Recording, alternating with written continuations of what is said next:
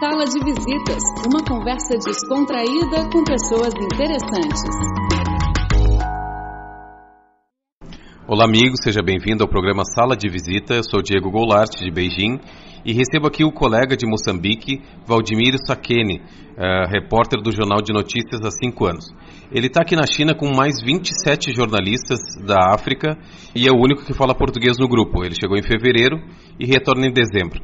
Tudo bom, Valdemiro? Estou, estou bem, graças a Deus. Estou aqui em Beijing por 10 meses e está a ser uma experiência muito, muito agradável. Obrigado por esta oportunidade para falar para a China Rádio Internacional. E junto comigo, minha colega Jung Jin. Tudo bom, Silvia? Tudo ótimo, obrigada. Então, Valdemiro, conta pra gente um pouco dessa tua estadia aqui desde fevereiro. Quais são as, as tuas impressões iniciais sobre a China? Vou falar primeiro das impressões.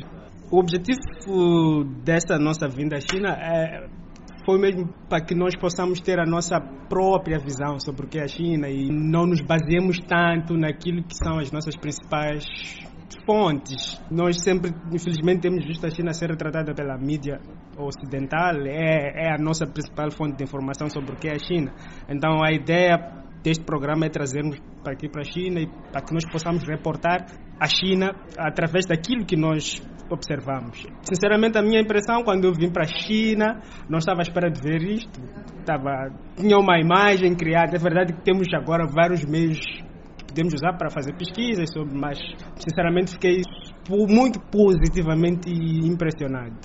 Não estava à espera, estava à espera, não estava à espera de ver, por exemplo, uma cidade Beijing enorme, linda como é, de vida é magnífico. Eu sinceramente fiquei muito bem impressionado. Tá? Não, é, não, não, é, não é nada daquilo que estava, estava à espera. Superou as minhas expectativas. Se, se tive alguma boa expectativa, superou. Se tive alguma má, se desfez. Tudo de negativo que eu talvez trazia não corresponde à, à realidade. E sobre as comidas? a comida, particularmente, não tenho me aventurado muito a comer aquilo que eu não conheço. É verdade que fala-se muita coisa em relação à China, até no que diz respeito à comida e tal. Na China não se come, não se come aquilo que muitos pensam, aqui come-se de tudo. Não, não, não. Come-se o mesmo que se come em, to, em, todo, em todo lado. Não, não é uma comida sei lá, como, como muitos podem pensar. O que eu como aqui na China é o mesmo que eu como, eu como em Moçambique. Ah, é? Como tenho acesso às mesmas a mesma comida, a mesma bebida, tudo que eu como em Moçambique tenho acesso aqui.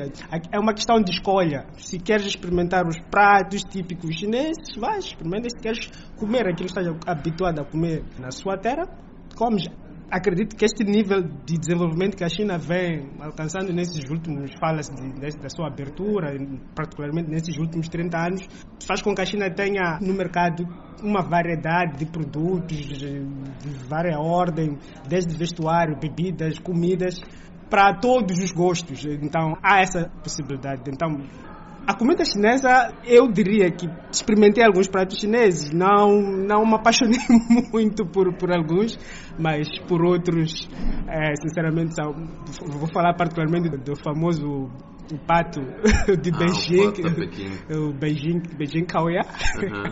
é, é espetacular. Quanto ao resto... Também, esse, esse é um dos meus favoritos. É. é e os noodles? Os noodles? É. Não sou muito fã de. De sopa? De, experimentei, tive a oportunidade de experimentar. Não, não é mal de todo, mas. yeah. Sim. E os passeios? Você já esteve em três províncias da China, além de Beijing, né? Fala um pouco sobre é, desses seus passeios sobre essas províncias. Ah, diria que talvez é a parte mais excitante da minha, da minha presença aqui na China. São as, as viagens que nós temos realizado desde que chegamos aqui. Já, já visitamos três províncias: Jiangsu, Suzhou e Guangdong.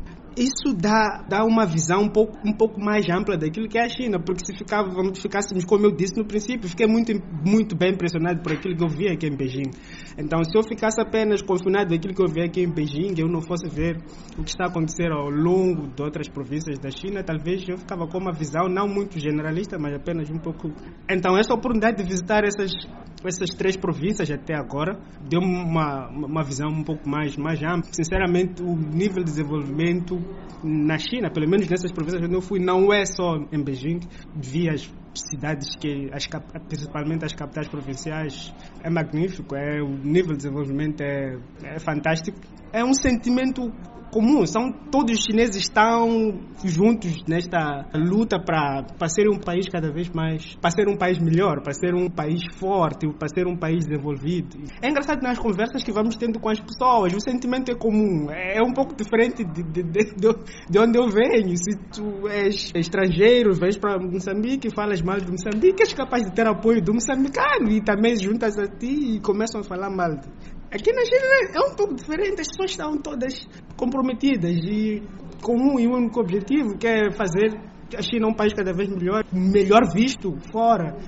É impressionante. Não, não sei que tipo de trabalho é que tem vindo a ser feito a nível, a nível do governo central, a nível dos governos locais, para que haja esse sentimento de pertença, esse sentimento de, de, amor, de amor à pátria, à identidade. Eu acho, eu acho Silvio, é. que é uma coisa histórica uh, entre os chineses de, de ter esse comprometimento com o futuro da nação, né?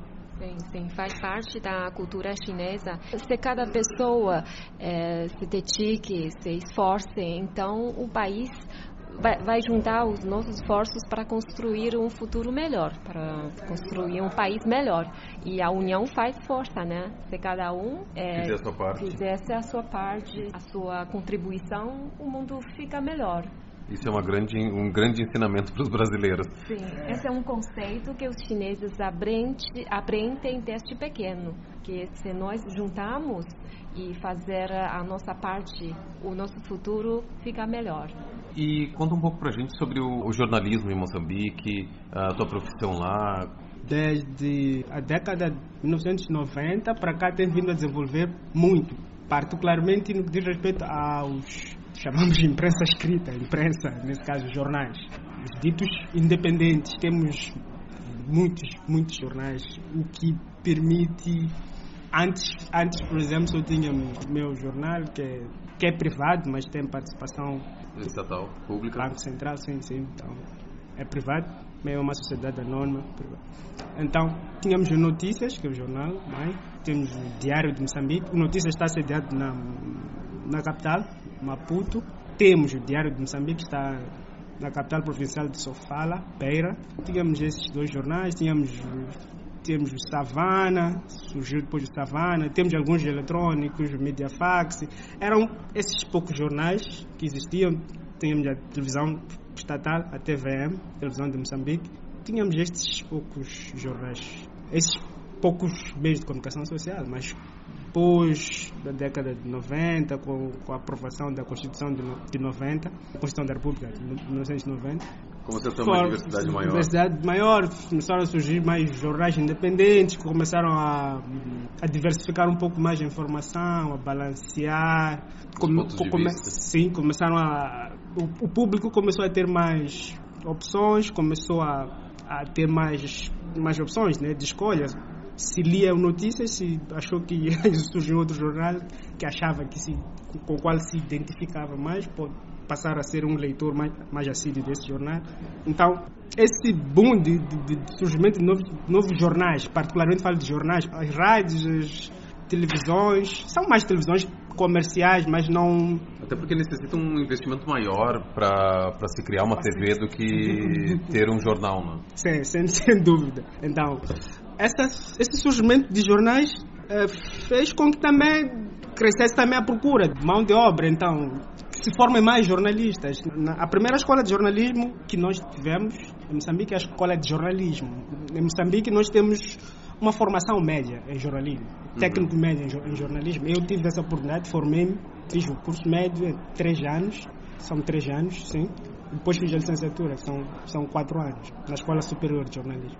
Então, começaram a se formar mais jornalistas para o mercado e também começaram a surgir jornalistas que não têm formação nenhuma Uh, porque tem alguma inclinação para a escrita, escreve, há pessoas que têm um dom para a escrita, escrevem uhum. bem. Então foram surgindo jornalistas, alguns com qualidade, outros com menos qualidade, porque jornalismo não se circunscreve apenas a saber escrever bem ou falar bem, ou tem a Sim, regra. Tem, tem, uma técnica, a, a uma. Técnica, já regras a seguir, essa coisa toda. Então é assim que vai se desenvolvendo o jornalismo em Moçambique.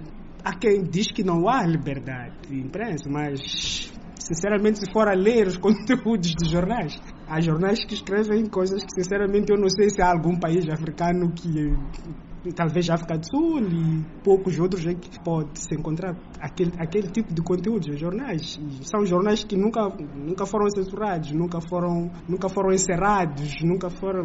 Entretanto, há quem ainda reclama que não há muita liberdade de imprensa, mas eu acredito que temos instituições em Moçambique que ajudam a proteger os jornalistas, porque intimidações sempre existem. Há, em todo lado, acredito que se é, uma certa pessoa, certa individualidade vê uma informação que não é muito, pouco, pouco abonatória acerca de si no jornal, sem dúvida, nunca vai aplaudir, sempre vai repudiar aquela informação e se achar que foi calúnia, difamação, abre um processo contra o jornalista e, sem dúvida, tem que seguir os trâmites legais. O jornalista vai ao tribunal, tem que responder.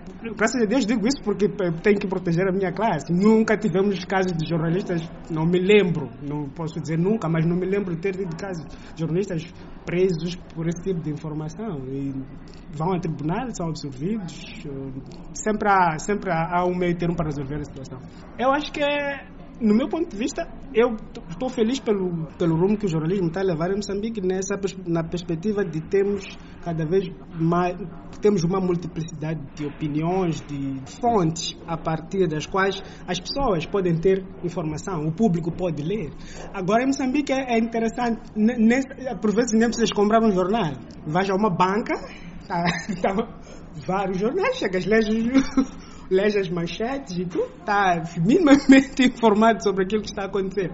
O que não era possível. Antes eu me lembro quando eu era mais novo. Não, meu pai, meu pai é leitor, é leitor assíduo do jornal onde eu trabalho hoje, desde criança. Eu, eu também leio notícias. E quando meu pai dizia que vai comprar jornal, meu filho dava-me dinheiro, eu percorria 20, caminhava por 20, 30 minutos para chegar ao sítio que eu comprei o jornal.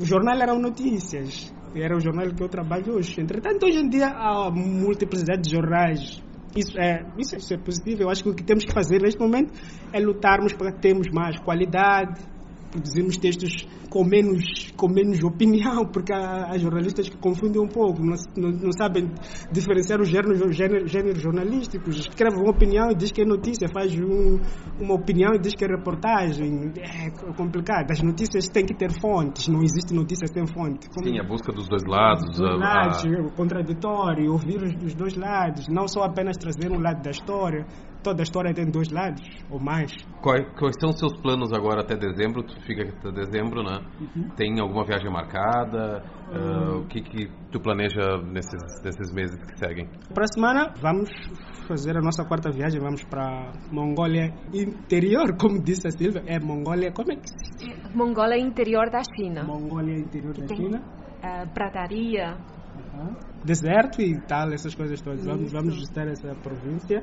Espero que seja uma experiência hum, agradável. Quando regressarmos, eh, acho que na primeira semana de julho, vamos também ter uma, uma espécie de. Não, não sei se chamaria de estágio, mas cada jornalista poderá ter poderá escolher um órgão de comunicação social. Temos uma lista aqui na China para passar seis, oito meses a trabalhar, a troca de experiências com sim, sim. uma espécie não sei se chamaria de estágio porque já estamos somos um pouco não sei somos um pouco no, profissionais já estamos na, na, na, na área a trabalhar mas teremos esta já, já tem a tua escolha em mente já tenho até segunda-feira para, para, para responder, ainda não, ainda não respondo. E, e quais, são as, quais são as opções? São várias. Temos, eh, temos as, a rádios, temos a rádio, temos a, agência de notícias da China, Xinhua. News Xinhua. Uh, temos a Daily China, Daily, China Daily, temos o People Diário do Povo, Diário do Povo. Temos algumas revistas, o China Investment, China Hoje, China hoje não sei se não estou certo. Tenho aqui uma lista, são uns tantos órgãos de comunicação social. Eu ainda não escolhi, tenho até segunda-feira. Se recebi a lista ontem.